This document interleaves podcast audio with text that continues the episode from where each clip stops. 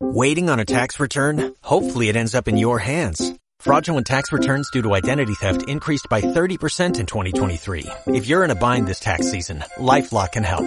Our U.S.-based restoration specialists are experts dedicated to helping solve your identity theft issues. And all LifeLock plans are backed by the Million Dollar Protection Package. So we'll reimburse you up to the limits of your plan if you lose money due to identity theft.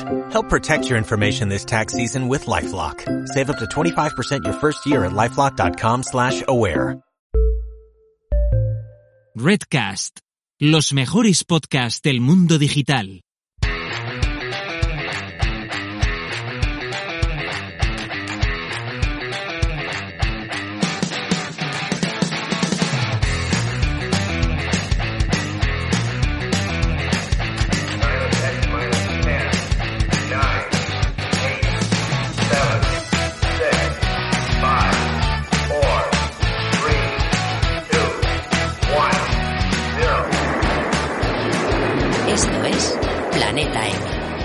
Tertulia semanal de marketing digital.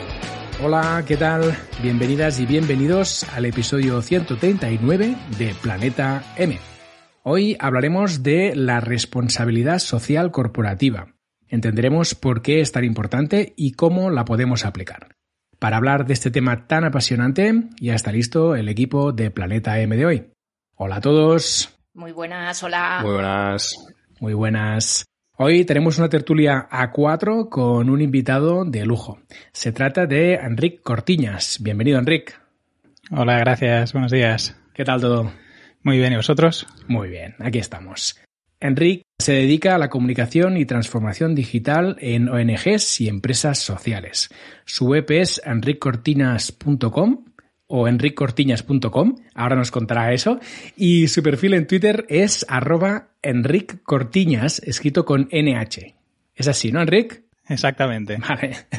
¿Tienes la doble en español y portugués, es eso? Eh, sí, en realidad es eh, hay una corriente, mi apellido es gallego y hay una corriente filológica que, que, dice que la gramática gallega tendría que estar más asimilada a la portuguesa que a la castellana. Uh -huh. Y por temas políticos y lingüísticos históricos, pues la asociación siempre se ha hecho más hacia la corriente en español. Y bueno, un poco como reivindicar la, la NH portuguesa y gallega, pues por eso siempre en, en Internet he ido usando las, las dos variantes. Qué bueno, además, qué bueno. además te llamas Enric, ¿no? Que, hay, Sí. que es de la otra punta.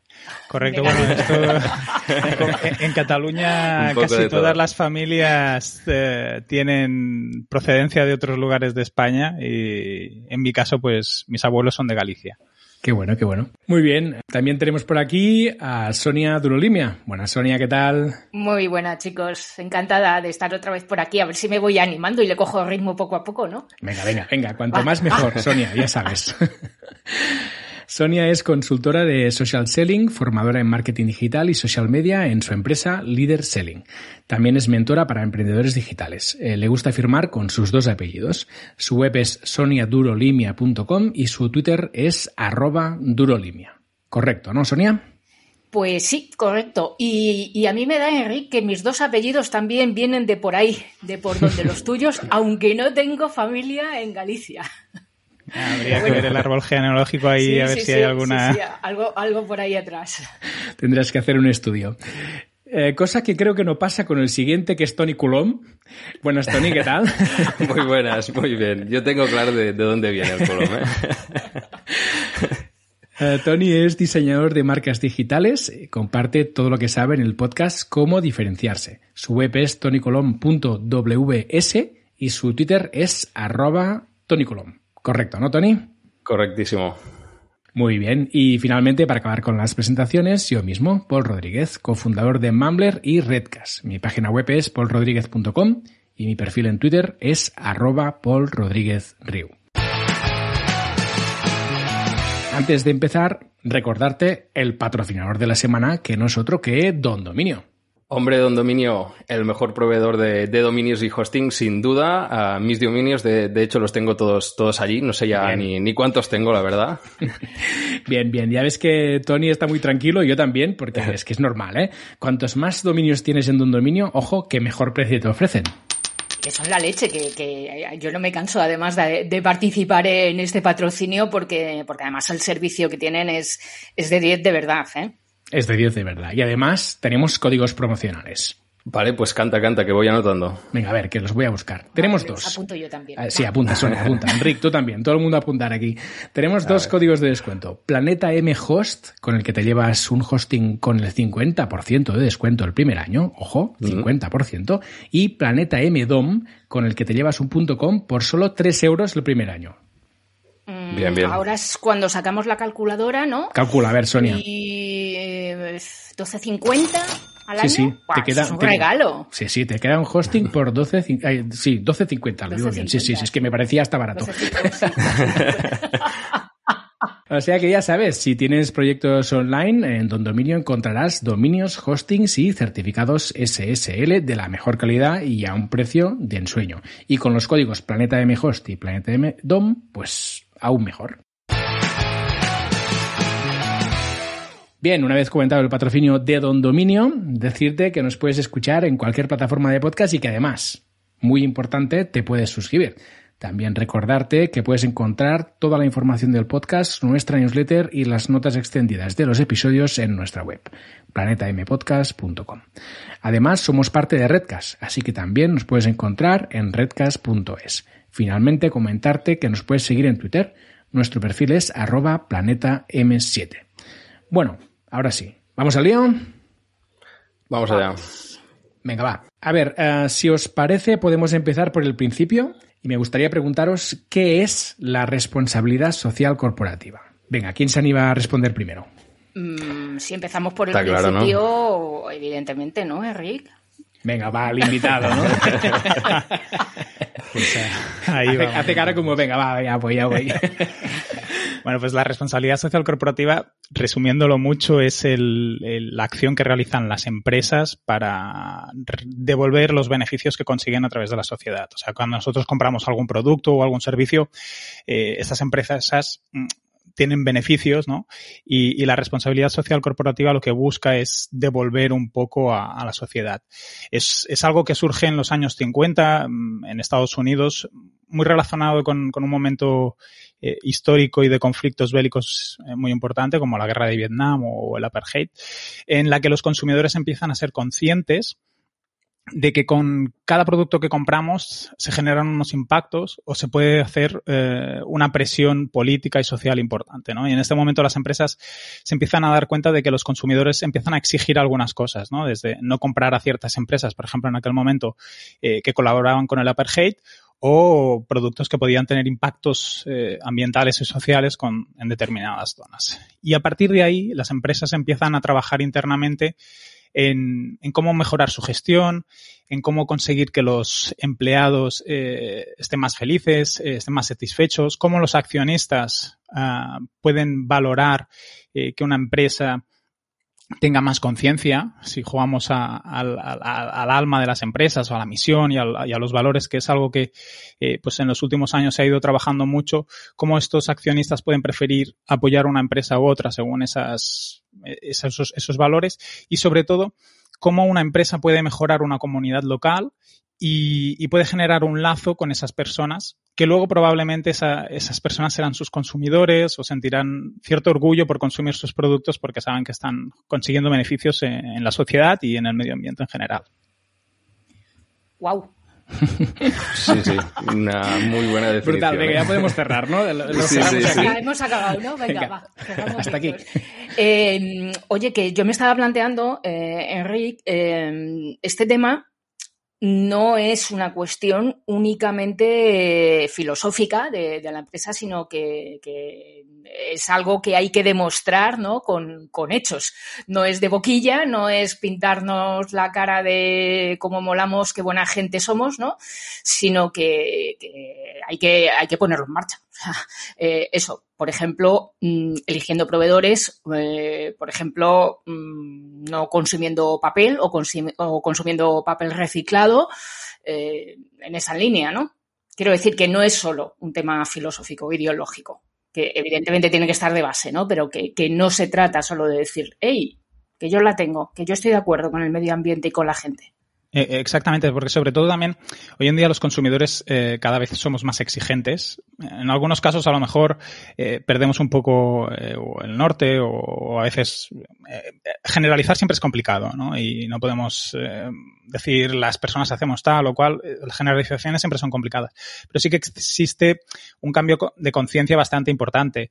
Em, y cuando empresas dicen que hacen cosas que luego no las hacen o simplemente maquillan los procesos cuando estábamos preparando un poco la escaleta con, con vosotros, ¿no? Salió la palabra de greenwashing, pero después también otros tipos de lavados de, de imagen, eh, pues se puede venir en, en contra. Entonces, no es solo un, una cosa filosófica o no es solo de cumplir, por ejemplo, unas normas, porque, por ejemplo, la, la legislación europea en muchos casos es bastante estricta, ¿no? Lo que pasa es que eh, si hablamos de grandes corporaciones, pues a veces lo que hacen es, eh, pues, en vez de tener una planta de producción en un país donde me exigen ciertas cosas, la traslado a un país donde me exigen menos y así me ahorro esos costes, ¿no? A veces cuando consumimos ciertos productos, no voy a decir marcas, ¿eh? pero por ejemplo ropa muy barata o o, líneas de, de, moda concretas, eh, el coste que nosotros nos estamos ahorrando lo está asumiendo otro lugar y otras personas, ya sea en, en, sus, en, sus, en su mano de obra, a cobrar un, un, salario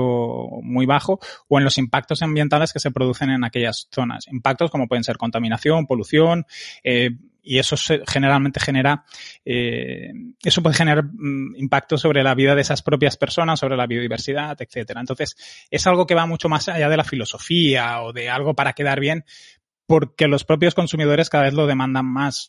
Yo ahora, por, por ejemplo, hace muy poquito estoy empezando a colaborar con una, con una pequeña joyería que, disculpar, que utilizan oro de comercio justo. Eh, ellos todavía están empezando, todavía se nota eh, una evolución pequeña, pero ya existen grandes marcas que las podríamos asimilar a joyerías muy importantes que tienen tiendas físicas en Nueva York, en que todo el proceso es con, con, oro de comercio justo, con gemas trazables, eh, piezas carísimas, no, no son piezas nada baratas. Y eso demuestra que a lo mejor alguien puede escoger entre una marca A premium que no tiene en cuenta esos valores y una marca B premium que sí que los tiene en cuenta, pues probablemente a mismo precio o muy parecido, no sé, un 15% más, un 20% más, el consumidor va a acabar eh, escogiéndolas. Y luego yo creo que en la responsabilidad social corporativa hay un tema muy importante, que es la vinculación con la, con la población local.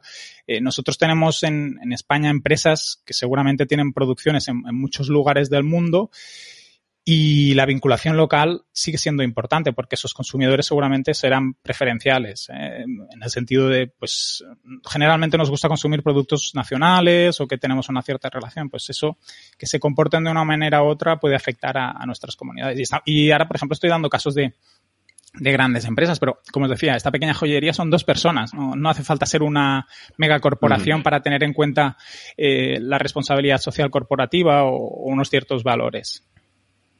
Fantástico. Sí, yo aquí veo reflejados los, los tres básicos de cualquier marca, ¿no? El, la parte de, del ser, la parte del decir y la parte de, del hacer, básicamente. O sea, mm, para decir algo antes tienes que creértelo y para y si lo dices realmente tienes que hacerlo también, porque si no estamos entrando en una en una incoherencia y luego entraríamos ya en todos estos uh, washings que estábamos hablando, ¿no? El greenwashing, pinkwashing o, o lo que sea. Al final es simplemente el decir algo que realmente ni nos creemos o que simplemente lo decimos por motivos comerciales o por motivos de modas o por motivos de marketing y, y punto. Hmm.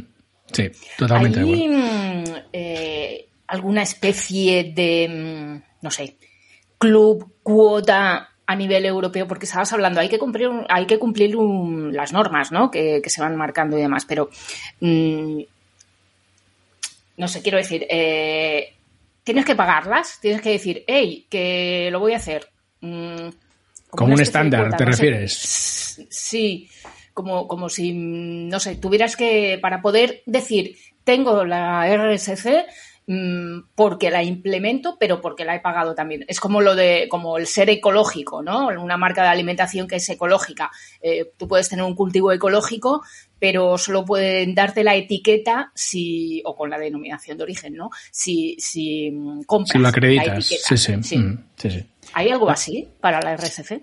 En, propiamente no, lo que sí que existe son las normas ISO, por ejemplo, que sirven muchas veces para demostrar pues que tienes procesos internos que ahorran en el consumo medioambiental, en la eficiencia del trabajo. Las normas ISO y las certificaciones, de hecho, tener un, certificado de productos ecológicos, por ejemplo, pues entraría ahí. La responsabilidad social como tal, eh, lo que busca es crear planes internos en las empresas que permitan eh, demostrarlo y algunas acciones serán más pues la de conseguir un sello ¿no? o, pasar una ISO y otras serán más públicas y más visuales que también intentarán tener un impacto mediático y, de marketing y de retorno. Al final, eh, las empresas buscan conseguir beneficios, ¿no? Entonces, ahí hay un equilibrio, ah, esto, por eso lo del lavado, ¿no? Eh, entre el, beneficio y conseguir los impactos y también demostrarlo, ¿no? Por ejemplo, yo colaboro con una fundación que trabaja con personas sin hogar y, tienen unas tipografías que ellos venden, ¿no? Y estas tipografías, pues, tienen diferentes precios según, pues, si eres un autónomo, si eres otra asociación o si eres una empresa. Cuando lanzaron las tipografías la primera vez que hicieron una campaña mediática, pues muchas marcas y, pues, por ejemplo, algunas revistas empezaron a hacer sus, sus productos con esas tipografías. Pues eso formaría parte de la responsabilidad social corporativa de una empresa, porque al final estas marcas lo que hicieron es hacer una contribución a la, a la fundación, a Fundación Arrels en este caso, y, y, a cambio, pues eh, ellos recibieron un impacto positivo de pues la gente que vio las notas de prensa donde la fundación hablaba de que recibía el apoyo de tal empresa o tal otra, los, los consumidores que veían que de golpe su, su revista o su packaging eh, tenía una tipografía diferente y, y ahí pues es, es este punto en el que la acción es más externa que interna. ¿no? Eh, cuando hablamos de responsabilidad social siempre hay dos, dos grandes dimensiones. Las internas, ¿no? que tienen que ver con todo lo que pasa dentro de la empresa o de la pequeña empresa, que es pues cómo tratamos a los trabajadores, cómo hacemos las actividades internamente. Después hay las externas y, y las más relacionadas con las campañas de marketing o con cómo nos relacionamos con las, pues, instituciones locales, otras empresas, pues esa sería la parte externa. Y, no hay un sello como tal. En España tenemos el Observatorio de la Responsabilidad Social Corporativa, que la verdad desconozco si se puede pagar o cómo se, se puede integrar. Y luego hay los sellos, que sí que tienen un costo, porque al final para que alguien te acredite, pues necesitas tener un, un auditor interno, un auditor externo, si son certificaciones ecológicas o de otro tipo, ¿eh? pues por ejemplo los FCCs, de, que la madera viene de bosques gestionados sosteniblemente, pues al final eso siempre tiene costes. Pero no pagas ¿eh? por tener el certificado, o sea, que seguro que hay mala praxis, ¿eh? pero pagas por el proceso de certificación. Porque te acrediten, sí, sí. Vale, vale. Sí, sí, porque a veces la gente dice, bueno, como yo pago, ¿no? Y yo, he visto auditorías... ¿no? Claro. Sí, y conozco, por ejemplo, el caso, no puedo decir la empresa porque es, una compañera y no sé si se lo podría decir, ¿no? Eh, en que ellos venden un producto alimentario em, y el cliente, que es, por ejemplo, supermercados, eh, él es el que hace, pide que la, empresa tenga pues las ciertas certificaciones, porque ellos por, por contrato con sus clientes pues dicen no, no, utilizamos mano laboral pues explotada, nuestros productos son tal, o por ejemplo certificar que son productos veganos 100%, que cosas así, ¿no? ¿Y cómo lo demuestran? Pues eh, la empresa de mi compañera hace certificaciones internas, pero el cliente también envía sus propios auditores para comprobar que su proveedor está cumpliendo la norma, ¿no? Que es, es, una de las cosas que, bueno, supongo que lo habréis oído alguna vez, ¿no? Algunos casos de Apple en el que tenían algunas empresas subcontratadas que no cumplían con ciertos estándares, pues una manera que utilizan las, em, los, las empresas cuando tienen proveedores de demostrar que, están manteniendo pues la política general de la empresa, pues es tener propios auditores que envían a, a estos proveedores. Mm. Habéis dicho ya un montonazo de cosas. A mí lo que me llama la atención y creo que es muy interesante es el hecho de que la responsabilidad social corporativa, además de ser algo importante, sea algo que se puede utilizar, entre comillas, como instrumento de comunicación y marketing para la empresa. Y eso creo que es beneficioso para la responsabilidad social corporativa, porque entonces las empresas tienen un aliciente ¿no? para hacerlo. Y tú antes lo decías, Enrique, em, los consumidores poco a poco se van educando en estos temas y poco a poco mm, van teniendo más en, su escala de valores a la hora de consumir, van teniendo más en cuenta estos temas. ¿no? ¿Cómo veis vosotros que esto va a evolucionar y si creéis que los consumidores van a entender empresas que no tengan en cuenta la responsabilidad social corporativa en poco tiempo? Mira, eh, enlazando un poco con, un episodio que sería bastante complementario a este, que es el que hicimos sobre la sostenibilidad digital, hablamos también de, un concepto muy, muy similar, ¿no? De, ostras, eh, cada vez más la gente será muy consciente de que esto realmente es, es, muy importante y quien no tenga un tipo de responsabilidad social o no demuestre que hace algo más que simplemente generar un producto, generar un, un, servicio, creo que va a quedar fuera dentro de, unos años directamente de, cualquier eh, presupuesto o dentro de cualquier consideración de, compra o lo que sea porque la gente al final mm, necesita tener un vínculo con esta marca muchísimo más allá de simplemente eh, me está solucionando un, un, problema que yo tengo. Mm, además de solucionarme un problema, cada vez más la gente busca tener una conexión, tener unos mismos valores que realmente... Ah, ¿Por qué lucha esta marca? ¿Vale? ¿En qué, ¿En qué luchas está metida? Pues yo voy con esta lucha, por lo tanto voy a comprar esta empresa porque de algún modo creo que estoy ah, contribuyendo también a esta lucha final que tiene la, marca y por lo tanto voy a premiarla y voy a, y voy a comprarla. Vas a tener una identificación mayor, ¿no? Efectivamente. Eso es. Claro, Eso es. Claro, eh, al final lo que, lo que estamos haciendo es, eh, ante igualdad de condiciones, eh, yo que soy consumidor, pues evidentemente si una marca tiene, es más afín a mi ideología, tiene esa, esa RSC, eh, evidentemente la voy a elegir a ella. Mm, de hecho, de hecho, incluso ni siquiera estoy hablando de precio, porque, porque a mí me parece que el precio, eh, bueno, no me parece, estoy segura, el precio no es determinante para, para que una venta o una compra se, se produzca, sino que hay otros esos elementos y, por ejemplo, es este. Mm, una barra de pan, eh, te vas a, mm, la panadería de ahí que no es la que está más cerca de tu casa porque aquella gente es que me caen mejor, son más, son más no sé qué, ¿no? Esto es, esto es una parte más del carácter de marca que, que al final como consumidores eh, tenemos en cuenta a la hora de elegir dónde compramos. Sí, aparte, eh, relacionándolo con lo que introducías, Paul, de, del marketing y de la visibilidad de las empresas, yo creo que cada vez son más conscientes de, la necesidad de hablar, porque hay muchas empresas que ya hacían responsabilidad social corporativa, pero a lo mejor no, no lo expresaban muy públicamente, ¿no? Entonces cada vez vemos más acciones o, más empresas que hablan sobre lo que están haciendo en positivo para la sociedad, porque justamente los consumidores cada vez lo, lo premian más y, lo, lo, valoran más. Em, por poner un ejemplo, ¿eh? el, caso del Dieselgate con Volkswagen, las emisiones y así, las caídas de venta de Volkswagen, ahora no sé qué situación están, ¿eh? pero eh, los dos primeros años después de que se supiera eh, fueron tremendas, espectaculares. Entonces, seguramente en otras circunstancias o en otra época, pues la gente hubiera pasado un poco, ¿no? Eh, pero en, en, ese momento y en esa situación, pues no, no ha sucedido eso. Entonces, por eso yo creo que cada vez más marcas eh, van a intentar hacer procesos así y demostrarlo y, y comentarlo y porque incluso les es beneficioso cuando una empresa, por ejemplo, está haciendo un proceso de pues, reducción de las emisiones, en paralelo está haciendo un proceso de reducción del consumo energético, que quiere decir que está gastando menos en el consumo de electricidad. Entonces está haciéndose una empresa más eficiente en el consumo energético.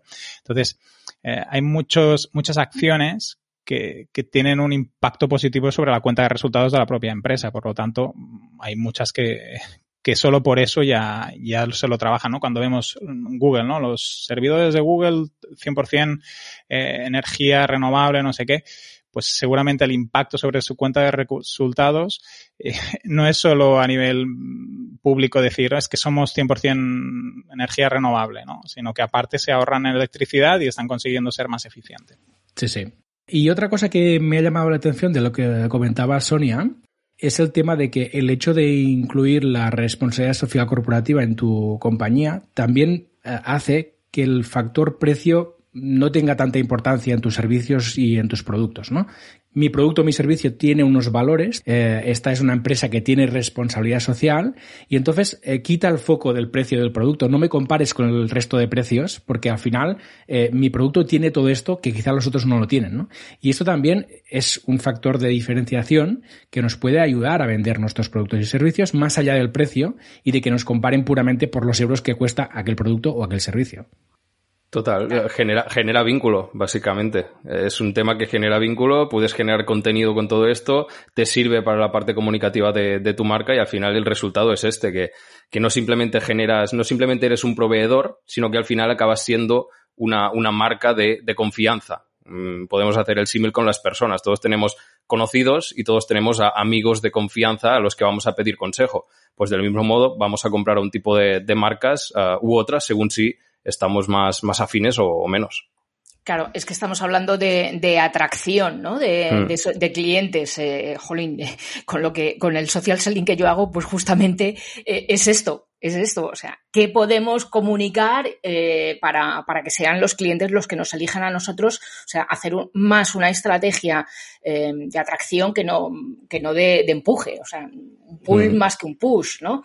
Mm, y este es uno de los elementos más. Claro, además es que eh, cuando tienes una, una percepción o cuando, cuando realmente crees, eh, recojo lo que decía Tony, ¿no? El ser, decir y, y, hacer, que me ha encantado.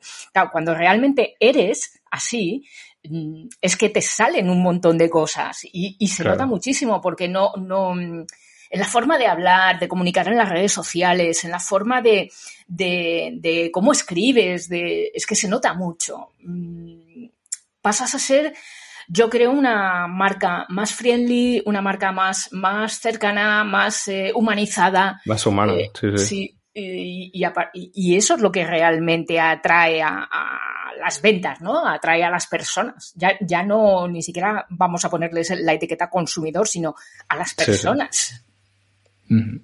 Bien, pues yo creo que ya hemos entendido bastante qué es esto de la responsabilidad social corporativa. Hemos ido hacia un poco al lado del marketing, ya lo ves, Enrique, que aquí siempre tendemos a ver esto. bueno, pero está bien, está bien. Esto a nivel de ventas, marketing, comunicación, cómo nos ayuda, ¿no? Porque al final es importante y yo creo que es un factor muy a tener en cuenta, ¿no? Al final es verdad que cada, cada vez todos vamos, nos vamos concienciando más, pero si además las empresas y autónomos, pequeñas empresas, lo que sea, ven un beneficio más directo, más a corto plazo de todo esto, al final es algo que ayuda, ¿no? A largo plazo también. Y al final es algo que nos puede animar a todos a hacer más en pro de tener una responsabilidad social corporativa más potente en nuestros negocios. Si os parece ahora, podríamos dar el salto y empezar a hablar de cómo aplicar esto, ¿no? Es decir, si alguien nos está escuchando, alguien entiende que es importante que se ponga manos a la obra, eh, ¿cuáles son las cosas que podemos hacer para iniciar un proceso de implementación de RSC en nuestras empresas o nuestros negocios? ¿Por dónde podemos empezar, Enrique? Bueno, pues yo básicamente lo que haría es primero analizar un poco cuál es la situación de, nuestro negocio, de nuestro proyecto, eh, determinar qué prioridades podemos tener. Hablando un poco, yo es que trabajo mucho con el, con el sector ambiental, ¿eh? entonces se, me da un poco, tengo mucho deje hacia el medio ambiente. Eh, por ejemplo, si somos una empresa de servicios, pues ver eh, qué impacto ambiental podemos tener o qué, qué consumos energéticos tenemos, eh, qué consumos de agua. Si somos una fábrica, pues esto seguramente ya lo estamos haciendo, pero una empresa de servicios, no sé, ahora la, la introducción hablábamos de don dominio, ¿no? Seguramente tienen unas oficinas eh, con gente, pues a lo mejor ahora en, trabajando en remoto, ¿no? Pues cómo podemos hacer que el, el, consumo energético de don dominio sea más bajo o cómo podemos tener, ¿no? Hacer una diagnosis de cosas que pueden tener eh, que sean alcanzables, ¿no? Y qué, qué prioridades y, y, oportunidades nos puede generar eso a nivel de proyecto. También que tenga un poco de sentido. Por ejemplo, eh, no sé si conocéis, Girbau es, es una empresa que se dedica a la lavandería industrial. Es mm. una empresa, ah, no sé si es de Ulot o Usona. Están aquí, están aquí en Vic, donde estoy yo. Vic, pues mira, perfecto. Sí, sí. Clavado. Pues e, ellos se dedican a, a la lavandería industrial. ¿Qué tienen? Es una mega empresa, ¿eh? No, a sí, lo mejor sí. es poco conocida, pero es, es una empresa internacional, etcétera. Pues ellos tienen una fundación que se llama Fundación Girbau, um, que trabaja temas específicos de medio ambiente. ¿Qué sentido tiene? Pues claro, ellos consumen agua, uh, consumen energía, pues para ellos tiene mucho sentido. Esto es un ejemplo de mega empresa, ¿eh? pero bueno, tiene una fundación paralela que solo hace cosas de medio ambiente. Pues tiene mucha lógica que en su diagnóstico interno seguramente detectaron que eh, por el tipo de proyectos que hacen, tipo de empresa que es, pues el medio ambiente es nuestro eje central. Pues hacer este diagnóstico como empresas o como proyectos para ver dónde podemos eh, tener más impacto tanto social como ambiental y también para nosotros internamente. En, segundo lugar, pues ya sabemos cómo estamos, qué cosas podemos mejorar, qué es alcanzable, qué no, pues que nos marquemos unos objetivos y un poco de los compromisos. Mm, si no tenemos hecho pues la misión, la visión y los valores, yo creo que es importante como un primer paso también para identificar eh, a quién nos dirigimos, por qué hacemos lo que hacemos, que muchas veces, pues, sobre todo si somos pequeños, no, se suele hacer, eh, pero también cuáles son nuestras prioridades y, identificar los objetivos, ¿no? Pues de aquí a dos años conseguir, pues, eh, un ahorro de tanto porcentaje de energía o hacer ciertas acciones en, en el territorio, en el ámbito local. Eh, por ejemplo, hace no mucho con, con, una cooperativa que es relativamente pequeña, pues hicimos una jornada de voluntariado con una asociación que se dedica a la atención a, personas con, con, discapacidad, ¿no? Hicimos una acción conjunta.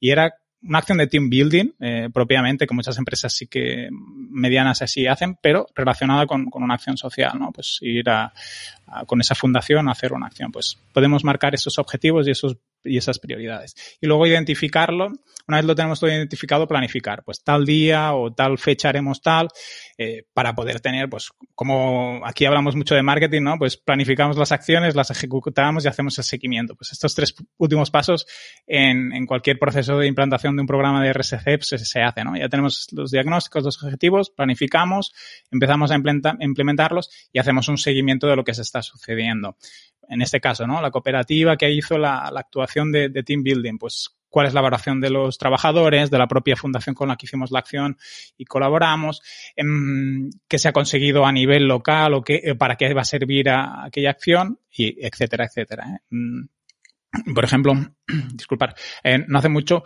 em, bueno, no hace mucho, ahora debe hacer un par de años, pues una fundación con la que yo trabajo con una plataforma hizo una colaboración a una fundación. la colaboración fue ayudar a editar un libro y, ellos ponían su logo y hacían una colaboración. Eh, pues los trabajadores recibieron ese libro a cambio. ¿eh? O sea, fue como un regalo de la propia empresa. Pues podemos buscar y ver si ese libro tuvo interés, si no tuvo interés para los trabajadores, si han visto, eh, si hemos conseguido crear un mayor sentimiento de, de compromiso con la empresa o con el proyecto. Entonces, todas estas cositas, cuando empezamos un plan de, responsabilidad social corporativa, pues las vamos anotando y vamos haciendo seguimiento y evaluación. Al final, una vez ya tenemos un poco la estrategia, los objetivos definidos, pues es ir haciendo, ir viendo qué funciona, qué no funciona, ir revisando. Centraldereservas.com, la web de viajes más barata de España. Tus vacaciones al mejor precio. Miles de hoteles, apartamentos y casas con cancelación flexible y seguros para volver a viajar tranquilo. ¿A qué esperas? Entra en centraldereservas.com y reserva ya tus vacaciones baratísimas. A mí me ha llamado también la atención, acabas de decir una cosa, Enrique. Em, que es algo, algo que siempre, siempre insisto mucho cuando empezamos una, una marca que empezar a diseñar su carácter, su, justamente ahora con, con Tony estamos colaborando en, en, el inicio, en el arranque de, de, una marca, estamos los dos trabajando en ello y es una marca que eh, es gente que son emprendedores, ¿no? Y Fíjate que muchas veces eso dice, parece que esté reservado a, las grandes empresas, ¿no? El misión, visión, valores, no solo, aunque el nombre ya de por sí es, es bastante arcaico, yo creo que habría que darle una vuelta a eso para llamarle de otra manera, porque queda, queda un poco feo, pero mm, parece que queda reservado únicamente para las marcas grandes, ¿no? O para las pymes. Eh, incluso, incluso eso, emprendedores. Eh, ya no, ya no hablo de un redcast, ¿no? Sino, sino un autónomo, una persona, ¿no? Que tiene una, mm, que soy yo, que, entras en la página web y que le ves a él, ¿no? A esa persona y ya está. Esa persona también puede trabajar este concepto. También, mm, porque seguramente es más fácil incluso que una única persona sea capaz de asumir y de, cumplir ese ser, de creérselo, ¿no? Que decía Tony otra vez, eh, que no una gran, una gran corporación que necesita que los socios estén de acuerdo, que por dónde vamos, que no sé qué. Entonces, no nos olvidemos tampoco de esa parte, mm, porque mm, la gente, a la gente le gusta eh, saber con quién trabaja. Entonces, mm, vamos, vamos a definirnos, vamos a saber cómo somos y, repito, o sea, los emprendedores, los, los eh, unipersonales, mm, también tenemos eh, esa SRSC. Sí, sí. Y al final es, es darte un, un, faro. Mm, es decir, de, claro. dentro de esta misión, visión y valores, eh, todo lo que haga yo alrededor de todas las acciones deben ir alineadas a todo esto. Si, si no lo definimos, es muy fácil que vayamos dando tumbos o que digamos que sí a muchos clientes que quizás por valores uh, realmente no nos encajan y esto al final acaba mermando también nuestra imagen y por lo tanto los futuros clientes que vamos a tener. Y siempre hay que, pensar a, largo plazo, no solamente a corto plazo. Y, evidentemente siempre todos hemos tenido este momento en el que quizás no tenemos el suficiente trabajo y tenemos que aceptar cualquier cosa, pero uh, en la medida de lo posible, uh, ostras, que podamos encajar la filosofía de los clientes con nuestra propia filosofía ya nos da Uh, nos da a futuro, digamos, un intangible que también nos puede alinear con un montón de, personas que al final van a hacer que todo esto funcione de una manera muchísimo más a nivel social y no tan empresarial como estábamos comentando. Es decir, a nivel de valores y no tan a nivel de simplemente facturación porque necesito poner mmm, facturación, necesito poner ceros al final de cada mes si me dejáis para, para, relacionar esto que hablábamos de, de, de, los pequeños y así, hay una frase de Eduardo Galeano que supongo que habéis escuchado, ¿no? Que dice, mucha gente pequeña en lugares pequeños haciendo cosas pequeñas pueden cambiar el mundo. O sea que... Qué bueno. Eh, al final, aunque sea pequeñas aportaciones o con nosotros, pues un autónomo, pues al final tiene el día que tiene, uh -huh. la, la, vida que tiene, pero bueno, si un 5% de lo que hacemos toma conciencia y hacemos ese cambio, pues eh, Eso es. seguro que ayudará mucho. Sí, sí, sí, sí o aunque sea un, un 5% por el momento de nuestras propias acciones y que poco a poco pues, que, pues que vayan que vayan creciendo, ¿no? Uh -huh. Al final es, es, una toma de conciencia porque antes hablábamos de un mismo proveedor, mismas condiciones, eh, uh -huh. pues muchas veces escogemos por Eso la parte más emocional. Y sí, total. si, por ejemplo, pues eh, sabemos que esa persona o esa pequeña empresa tiene pues unos valores o no sé, patrocina al equipo de fútbol del pueblo, que sí. esto puede ser tan sencillo como eso, pues seguramente eh, ayuda eh, a la comunidad y a las personas que pueden ir a, pues, al estadio, a los niños que pueden ir a jugar a, al equipo, pues seguramente se escogerá antes a ella que a otra empresa que, con la que no hay un vínculo o uh -huh. con la que ni se sabe qué hace o qué deja de hacer. Total. Mira, por poner un, un, ejemplo también, que creo que tangibiliza incluso lo que comentaba antes Paul de, del tema de, del precio, si tú vas a lineal de, de yogures por aquí, por, por, Cataluña, seguramente encuentras marcas grandes y encuentras La Fallada, que todo Uf. el mundo seguramente conoce, Total. que es, es empresa, empresa top, además de, de Santa Pau, de mi pueblo, o sea que haciendo un poco de territorio también. Y, y ostras, que es buenísima, porque el objetivo principal que tiene esta empresa es básicamente dar trabajo, dar alojamiento y introducir dentro de la sociedad a personas con discapacidades intelectuales o trastornos mentales severos a través del trabajo. Es decir, el hacer yogures es una excusa, ¿vale? O sea, el objetivo final, la misión que tienen esta gente es integrar a estas personas, el darles un motivo para levantarse cada día, que muchas veces, sobre todo antes, ahora por suerte cada vez más son temas que están integrados dentro de la sociedad, pero antes eran como como, como personas que estaban en, en, en, un limbo, o sea, estaban fuera de la sociedad totalmente, estaban en otro mundo. Y a través de iniciativas pues como las de, de la fallada, pues básicamente se están introduciendo, se están haciendo um, cosas pues para que para que realmente tengan, tengan una vida digna, ¿no? Que al final todos tenemos nuestras habilidades, yo no puedo hacer muchísimas cosas, ellos no podrán hacer otras, pero pueden hacer muchísimas otras cosas y ahí están pues uh, con el ganado, están con, con la parte de, de, packaging y todas estas cosas y, y joder, uh, La Falleda es una de estas empresas alimentarias que siempre sale en los tops, sí. tops, tops de los rankings, ¿eh? No solamente en cuanto a, a nivel social, sino que también a nivel de, de, de resultados y, me, me, encanta a mí el, el, ejemplo de la fachada, realmente. Muy bueno, sí, sí.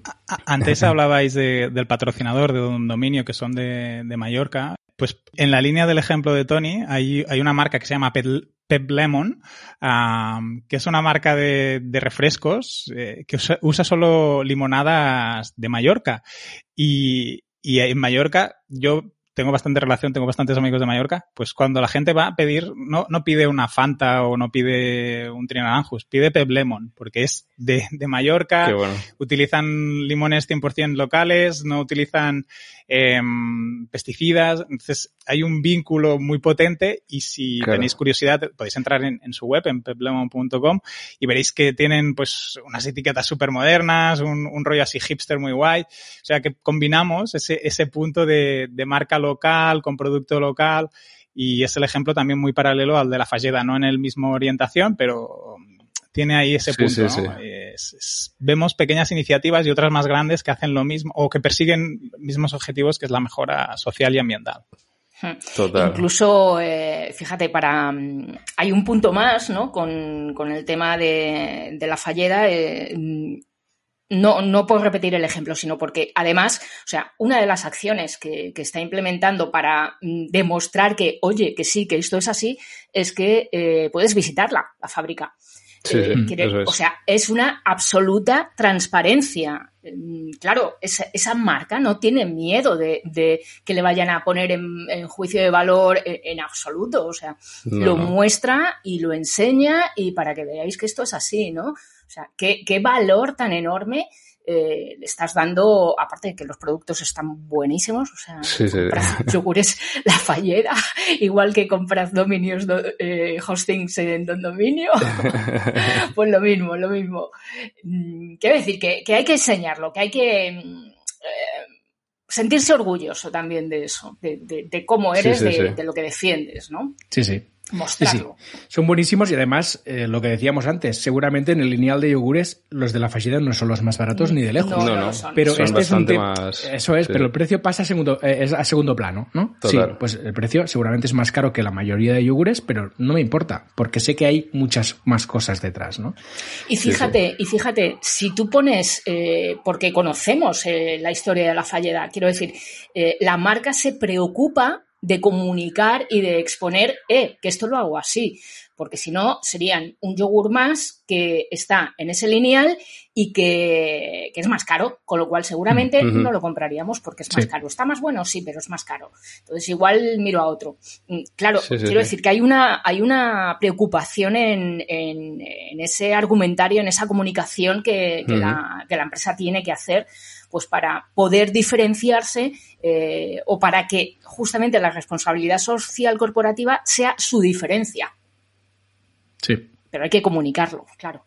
Muy importante, sí, sí. Es lo que decía antes eh, Enrique, decía, bueno, ya hay empresas que lo hacían pero no lo contaban, ¿no? Y, eh, los pueblos lo hemos visto toda la vida. Pues la fábrica del pueblo patrocinaba el equipo de fútbol, por ejemplo, pero no comunicaba que se hacía esto, ¿no? No ponía en valor que se hacía esto. Entonces, es lo que dices tú, Sonia. Además de hacerlo y hacerlo con conciencia, creyendo, ¿no? Eh, hay que comunicarlo bien y hacerlo llegar, porque si no es una acción que, se diluye, ¿no? Y, mira, y mira si, comunica bien la, la fallada, que creo que si vas a sus packs, digamos que hay muy poco espacio en el que realmente te hablan de su fundación, o no sé incluso ni si, si, te hablan, digamos, de, la, de las acciones que están haciendo. Pero el nivel comunicativo pasa tan. Ah, o sea, digamos que, que hayan packs de yogures es, es tan anecdótico que, que, traspasa, digamos, ya el, simple producto. Por lo tanto, todo el mundo sabe lo que hace la fachada, pero no necesitan incluso decirlo muy explícitamente en los packs, porque tienen una, una comunicación a nivel global, que no se, se, se centra simplemente en, en, estos packs de yogures, que es el producto que tú te puedes encontrar en el lineal, es el primer punto de contacto que te encuentras en el supermercado, sino que da igual, porque eh, sale su mm, CEO, digamos, y, y, hace charlas y todo el mundo lo conoce porque han hecho una muy buena labor en cuanto a comunicación y porque al final son cosas de estas que es que la gente simplemente por el hecho de lo que están haciendo es que el boca a boca aquí también tiene una, una, una potencia muy importante. Y, cuando compras, además, o sea, ya no solo dices, oye, orgullo de marca, que estoy haciendo una buena labor social, sino cuando los compras, tú te sientes también implicado en, eh, por lo menos estoy colaborando, ¿no? Y, y, jolín, pues es mi granito de arena en ayudar en esta, eh, en esta acción social. Quiero decir que, al final eh, somos incluso nosotros mismos como consumidores cuando vamos a elegir esa marca que nos, nos hace sentir involucrados eh, y formar parte de un proyecto que ayuda a la sociedad, que ayuda a, cual, a lo que sea el objetivo que tenga, que tenga esta, eh, la marca que elegimos, ¿no? Sí, y, y, cualquier negocio o empresa que se dedique a intentar fomentar su responsabilidad y, difundirla, eh, tiene que ser capaz también de que las personas que participan en esas actividades también sean portavoces o altavoces. ¿no? Tony hablaba del boca, Eso es. del boca a boca. Eh, mira, hace poquito, por el Día del Medio Ambiente, el 5 de junio, pues aquí en Cataluña se organizaba una acción que se llama Ultra Clean Marathon, que básicamente es gente corriendo por hacer una ruta, ahora no recuerdo cuántos kilómetros, ¿eh? y lo que hacen es recoger basura que se van encontrando en, en la ruta. ¿eh? Van corriendo, el plotting, ¿no? Que se llama, que vas corriendo y si ves algún residuo lo recoges. Eh, la, propia organización, que es una fundación, eh, pues, eh, pues tiene su hashtag, emite los vídeos, da las entrevistas de los participantes. Va.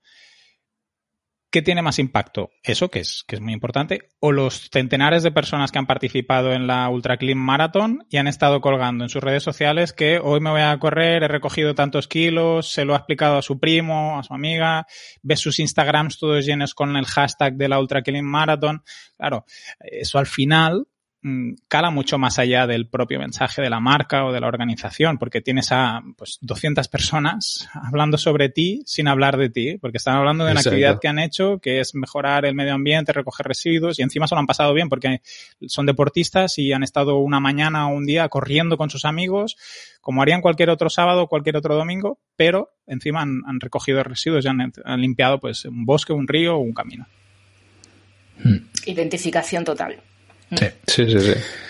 Muy interesante. Luego, yo quería volver un momento atrás, porque antes, Tony, comentabas eh, medidas internas, y creo que esto no lo hemos comentado mucho, y creo que es interesante también tener en cuenta que esto de la responsabilidad social corporativa no es solo hacia afuera, sino que también es hacia adentro, ¿no? La gente que forma parte del proyecto de la empresa.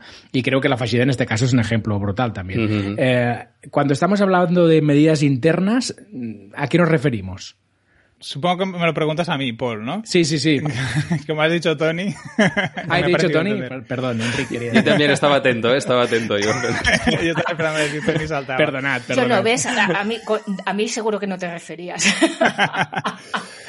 pues cuando hablamos de medidas internas, um, hablamos desde temas laborales, por ejemplo, conciliación, eh, pues que la gente pueda hacer teletrabajo en la empresa. Ahora, por ejemplo, con el COVID, muchas empresas se han tenido que poner las pilas con ello, pero hasta no hace mucho tiempo, pues no era así. O mm, permitir eh, tener ciertas horas libres para hacer proyectos paralelos dentro de la empresa. Lo que os comentaba antes del team building, muchas organizaciones o muchas empresas siempre han estado haciendo jornadas de vivencias, la cena de empresa.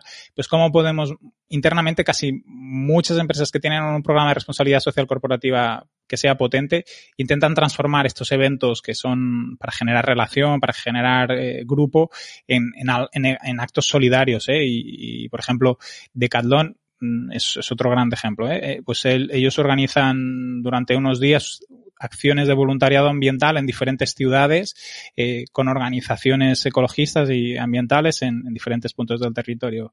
Aparte de que haya una organización que, haga una actividad de voluntariado ambiental con, con, la ciudadanía, ¿qué hacen ellos? Pues todos los trabajadores de su decaldón van a aquella jornada con sus familias, con sus hijos, eh, con sus primos, con sus amigos. ¿Y qué consiguen? Pues hacen una actividad que tiene vínculo social y al mismo tiempo pues eh, participan los trabajadores y hacen algo en su horario laboral que sale de su día a día, que les permite pues relajarse, tener un momento más tranquilo y, tener un, día diferente. Em, internamente después tenemos muchos temas de seguridad laboral, de salud, eh, pues de derechos humanos, de prevención de pues temas de sexismo, de conflictos raciales, cosas así, que, que, eso sí que normalmente las empresas más grandes ya tienen protocolos y, ya tienen eh, pues una serie de normas de conducta y así, pero internamente pues a lo mejor las más pequeñas no lo tienen, pues a veces no es tanto como pues a lo mejor tener un protocolo, pero yo, yo conozco el caso de, por ejemplo, de, de una pequeña eh, fábrica que durante un, unas, unas jornadas hicieron charlas sobre comunicación inclusiva. Eh, ¿Qué es comunicación inclusiva? ¿no? Pues intentar eh, que, en el lenguaje, en la forma que tenemos de expresarnos, pues integrar todas las personas, sean de la cultura que sean, del sexo que sean, de la procedencia que tengan. ¿Por qué hicieron esto? Porque se habían dado cuenta de que había dentro de la empresa pequeños conflictos muy relacionados en, el origen de personas de diferentes países, eh, conflictos entre pues el, el superior y el, el, las personas que estaban por debajo de estas superiores eh, a nivel jerárquico, temas a lo mejor relacionados con la cultura, formas de ser, y hicieron estas pequeñas charlas mmm, que al final lo que buscan es que la gente tome un poco de conciencia y entienda, sin ser una norma, sin ser algo explícito, sin ser algo obligatorio, pues que tomen conciencia, porque al final todos tenemos eh, pues una mochila psicológica y, y unos prejuicios y, unas maneras muy relacionadas por donde nos han criado, cómo nos hemos relacionado, ¿no? Pues buscaban hacer pequeños cambios dentro de la organización porque era una empresa, era una pequeña fábrica multicultural al final, porque tenían personas de muchos sitios, de muchos orígenes y, y bueno, pues los necesitaban, porque al final la empresa de estaba creciendo y necesitaban tener, pues, este tipo de acciones que muchas veces no se visualizan o no tienen un impacto mediático, sí que son muy importantes, porque al final esa pequeña fábrica que hacía estas charlas, pues si el ambiente laboral es mejor o si los trabajadores sienten que la empresa les cuida más, pues seguramente serán más productivos o tendrán un mayor tiempo de permanencia en la empresa, no intentarán cambiar tan fácilmente. Esto en realidad toda la vida se ha hecho en el sentido de ¿eh? lo típico, pues la empresa ha conseguido tal resultado, pues un bonus para todos los trabajadores la responsabilidad social busca ir un poco más allá y que los beneficios no solo sean económicos, sino tenga otros intangibles. Y, y normalmente los programas los, los, programas bien hechos van un poco más allá y entonces, pues si Tony y Sonia trabajan en la misma empresa, a lo mejor Tony no quiere dinero y quiere vacaciones. Pues un buen programa de responsabilidad social corporativa va a decir, a Tony no le doy el plus porque hemos conseguido el objetivo, porque él no quiere más dinero, sino que quiere tener más tiempo libre, pues le vamos a dar cinco días más de vacaciones o siete días de vacaciones. Y Sonia, por la razón que sea, necesita el dinero porque tiene una hipoteca, porque no, lo que sea, pues a ella le vamos a dar dinero. Y y un buen plan de responsabilidad social corporativa, y esto muy en la línea de los recursos humanos, pues detecta estas diferencias y aplica. ¿Y, y cómo hacerlo perfecto, no? Ya, pues es preguntarle a los trabajadores, porque en, en el caso que os decía, ¿no? En, de esta fundación que había hecho, esta empresa que había hecho un libro con una plataforma, pues ellos consultan a los trabajadores cada año cuál es la acción más importante que quieren hacer a nivel de responsabilidad social corporativa. Y son los propios trabajadores que votan, que escogen a qué organización se le hace el donativo, eh, cómo pueden participar y, y, eso le da mucha potencia porque no es la dirección que decide hacer esto o aquello, sino son los trabajadores entre todos. Es una empresa pequeña, ¿eh? no, pero bueno, igualmente con empresas grandes eh, tenemos ejemplos en el, en el País Vasco de cooperativas súper potentes, en Cataluña tenemos Abacus, o sea que modelos en los que el trabajador y socio socio trabajador puede participar en las decisiones, es, hay ejemplos muchísimos. Mm. Sí, sí. Eh, vamos hacia eh, esquemas, digamos, más, más horizontales y no tan, no tan verticales.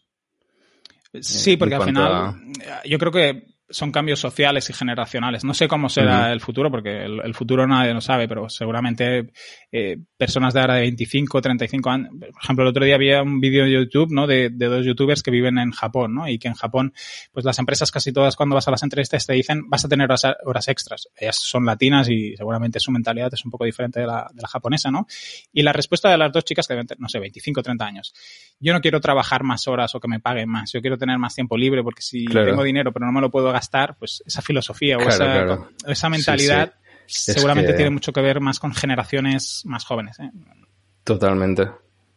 Correctísimo. Bien, y ahora quería volver también al concepto de que antes ya ha salido, del greenwashing. Me gustaría saber que me explicarais qué es esto y sobre todo cómo evitarlo. Venga, ¿quién dispara? Tony, ¿le das tú ahora? Vale, pues sí, es un poco lo que estábamos comentando, um, que al final es, uh, si tú haces greenwashing, es que realmente estás diciendo más de lo que, de lo que haces. Básicamente, el washing uh -huh. viene de, de, lavar, de, de blanquear. Limpiar, vale. Eso es, eso es. O sea que básicamente tu objetivo con esta acción es parecer que eres uh, green, en este caso, ¿no? Que, que, eres verde. O que eres lo que estábamos comentando. También hay otras uh, variantes que serían el pink washing, hablando de derechos LGBT, o del, del purple washing, hablando de temas de, de, de, mujer, de movimiento más feminista, pero al final es esto, es simplemente, y, y es que lo vemos, sobre todo en política, mm, ya no, no quiero meterme en este, en este ay, fregado, ay, ¿eh? pero, sí, pero, es que, pero es, que yo... es, que, es el ejemplo sí, sí, perfecto. ¿Cuántas acciones vemos que dices, es que es que no se lo creen, es que lo, lo, sabemos todos, incluso ellos lo saben, pero se ponen el pin de el día de eh, LGBT o el día de la mujer lo que y sus políticas no van en este sentido. Y es que es, es clarísimo este, este ejemplo porque y, y, y, pone de los nervios cuando ves estas cosas porque realmente dices, es que cómo puede ser tan, tan descarado. Pues básicamente esto es el, el, el greenwashing o el, todos los washing que puedan existir. Y eh, ahora que estamos grabando en junio y bueno, pues estamos en el mes del orgullo gay, ¿no? Evidentemente, y hay pues en bastantes tertulias, eh, incluso en los WhatsApps de grupos que tenemos y demás, ha salido mucho este tema del pinkwashing, ¿no? Mm, cómo las marcas no se pueden se pueden ese, eso hacer ese lavado de cara. Eh, yo recuerdo Doritos eh, Doritos es una es una de mis marcas favoritas en este sentido no en esta defensa. Mm, recuerdo hace creo que fue mm, ay no me acuerdo tres cuatro años no lo sé. Eh, pero lo sigue haciendo. Ellos lo hacen porque creen en ello y lo siguen haciendo aunque suelen tener un boicot en Estados Unidos, por ejemplo, eh, Doritos México, sobre todo, ¿no? que, es donde venden es en Estados Unidos, suelen tener boicot. De ahora no toca comprar porque en su packaging pues tienen los Doritos Rainbow, ¿no? que son los que sacan mm, durante este mes. Y, en Estados Unidos los boicotean y a ellos les da igual, o sea, que me da igual, que esto lo saco. Eso es una muestra de, joder, mm, me lo creo lo que dice la marca. Total, mira, e, enlazando con lo que comentas, Sonia, estos días también están corriendo como muchos pantallazos de distintos perfiles de redes sociales de algunas empresas que tienen, mm, bueno, distintas, digamos, distintos perfiles de distintos países. Algunos países, pues, más tolerantes con la, bandera, pues, del arco iris eh, debajo, y en los países que tienen unas políticas, pues, más mm, contra mm, todos estos movimientos, que no los tienen. Y, aquí ves realmente si una empresa es, comprometida del todo o, hace un poquito aguas, eh, ¿sabes? Bien, creo que hemos revisado, repasado bastante todo lo que teníamos apuntado en la escaleta. Enrique, no sé si hay algún tema que quieras destacar que quizá no hayamos comentado. Mm, mira que si alguien quiere empezar con temas de responsabilidad social corporativa, eh, que haga un poco la introspección de qué ejes o qué temas le, pueden encajar con el día a día de su empresa o de su proyecto y busque alguna organización local con la que realizar esa primera acción o esa primera ese poner el, pie en, temas de responsabilidad social corporativa. Porque ahora, por ejemplo, yo estoy colaborando con una pequeña fundación y uno de los objetivos es conseguir que tres pymes nos, nos hagan una aportación para, para hacer una, una, restauración ambiental de, de una finca de, de, de unos viñedos. Pues cosas tan pequeñas como pedir 250 euros puede ser un inicio para que estas empresas eh, o estos proyectos empiecen a hacer. ¿eh? O sea, que no hay que pensar en miles de euros o miles de dedicación, sino pues que valoren alguna acción que les pueda encajar y que busquen una, una asociación o una fundación local con la que poder hacer esta primera acción. Qué bueno. Eso me lo apunto. sí, me parece una recomendación muy interesante. También puede ser hacer un voluntariado, ¿eh? A veces de hacer unas pequeñas horas. Aquí, por ejemplo, seguro que hay un montón de profesionales del marketing, eh, pues desde un diseñador que les eche una mano en rehacer un tríptico, el logo, cosas así tan sencillas como eso, a veces pues ya es una buena es. para muchas organizaciones. Eso te iba a decir, que a veces no es tanto tampoco el, dinero, que a veces pensamos que simplemente son donaciones de dinero, sino puedes donar tu tiempo. Y aquí saco el, una iniciativa que, tuvieron en Sin Oficina, que es el, el, Adopta Mi Mente, que básicamente era tú como posible colaborador lo que haces es donar tu tiempo y, otras personas pues pagan por este tiempo a 50 euros. Y al final todo esto fue recaudando 8.000 euros que se dieron pues a, bancos de, alimentos y una cosa tan, tan simple, tan, tan fácil y tan efectiva. Súper interesante también esta iniciativa. Muy bien, pues eh, si os parece, podemos ya ir cerrando el episodio, haciendo un poco de spam de valor de vuestros proyectos propios. Eh, si queréis lanzar ahora un FT al aire, es el momento. Venga, va. Enric, ¿empiezas tú? Pues mira, a mí me podéis encontrar en enriccortiñas.com, donde tengo toda la parte que trabajo con ONGs y fundaciones y empresas sociales, y en catcommerce.cat uh, ayudo a pequeños comercios locales a vender en Internet. Son los dos sitios donde me podéis encontrar. Muy bien. Tony. Vale, pues relacionado un poco con lo que hemos comentado hoy, uh, expande mi podcast, cómo diferenciarse y en concreto de los episodios 140, 141 y 142, donde hacía, ahondaba un poquito más en la definición de misión, visión y valores. O sea, todo lo que hemos ido comentando va, muy en, la línea de poner este marco conceptual, pues oye, estos episodios pueden ser un buen punto de, inicio. Qué bueno. Los enlazaremos en las notas del episodio y así todo el mundo lo tiene fácil para acceder. Sonia, tu turno. Pues vamos de podcast en podcast, va, ya que me liasteis en su momento. en leaderselling.com, digital selling para empresas del siglo XXI, ahí eh, nos podéis encontrar.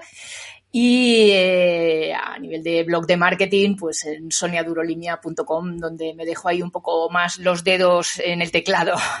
a ver si eh, recupero un poquitín, que, que los tengo un poco abandonados y me da mucha cosita. Dejar al bebé ahí solo. Muy bien, pues ha sido muy interesante, así que un abrazo fuerte y gracias a los tres. Gracias, un placer. Gracias, un abrazo. Muchas gracias. Un abrazo. Y gracias a ti por escucharnos. Recuerda que puedes suscribirte al podcast en cualquier plataforma de podcast y recomendarlo a todo el mundo. También nos puedes dejar una bonita reseña de 5 estrellas en Apple Podcast y pasarte por Don Dominio a comprar dominios, hostings y certificados SSL. Volvemos la semana que viene con un episodio sobre el fin de las cookies. Hasta el próximo episodio. Saludos.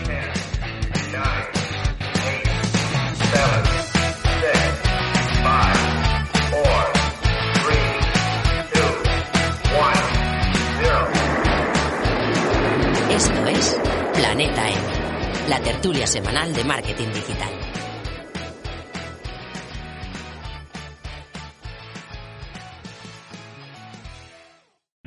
O'Reilly Auto Parts puede ayudarte a encontrar un taller mecánico cerca de ti. Para más información, llama a tu tienda O'Reilly Auto Parts o visita oreillyauto.com.